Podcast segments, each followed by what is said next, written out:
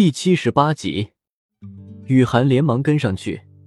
墨绿男子走得很快，直到走到玄武河的时候才停下。玄武桥上挂着点着各种各样的花灯，有走马灯、琉璃宫灯、二龙戏珠灯、罗汉灯、红纱圆灯、白帽方灯、六色龙头灯等等，竞相放出灿烂光辉，盏盏造型款式不同，灯中的景画。诗词每一盏都不一样，却都是流行师傅名家作画。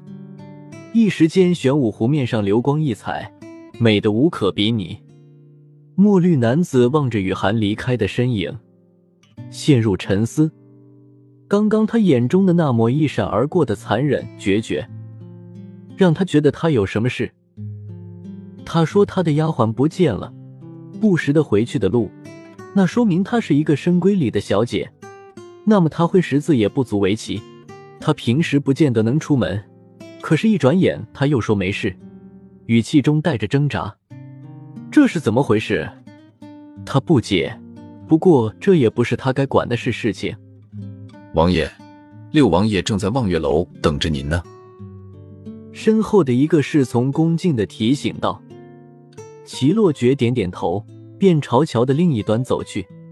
在前世，他逃过一次。却落得个被轮扎人的下场。这次他定要好好活着，找个偏僻的角落，平平静静的过完这一生。上灯节人本就很多，雨涵穿的朴素，脸上戴着面具，是没人可以看出他是谁来的。雨涵低着头在人群中穿梭着，忽的却窜出一个同样戴着昆仑山奴面具的女子。小姐，我可找着你了。